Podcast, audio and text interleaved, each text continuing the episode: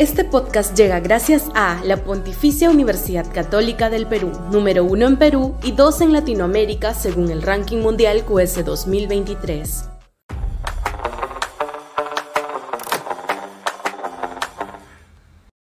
Se necesitan goles económicos. Sudaca, Perú. Buen periodismo.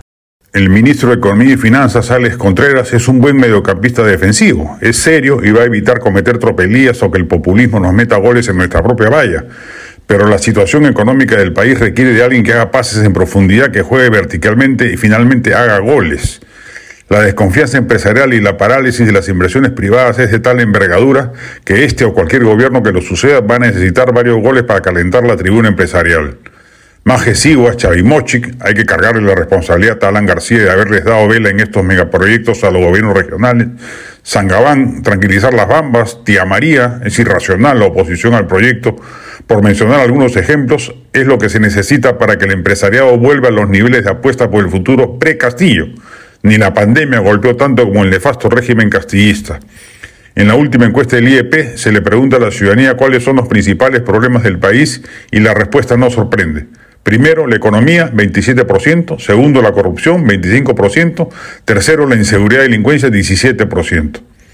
Se necesita un shock de inversiones privadas, un sacudón capitalista a la vena, para lograr que la economía vuelva a crecer a niveles históricos recientes, por encima de 3% como mínimo, y de esa manera que se atempere la inflación, aumente el empleo y sobre todo se reduzca la pobreza.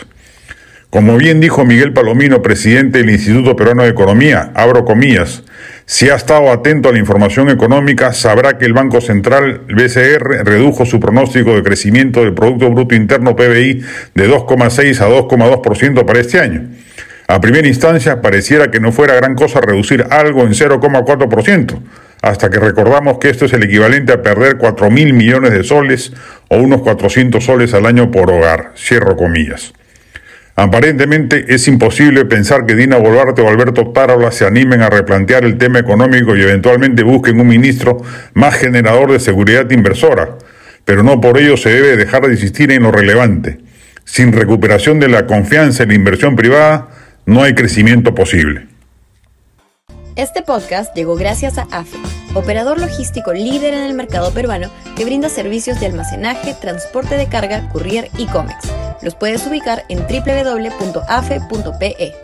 Este podcast llega gracias a la Pontificia Universidad Católica del Perú, número uno en Perú y dos en Latinoamérica según el ranking mundial QS 2023.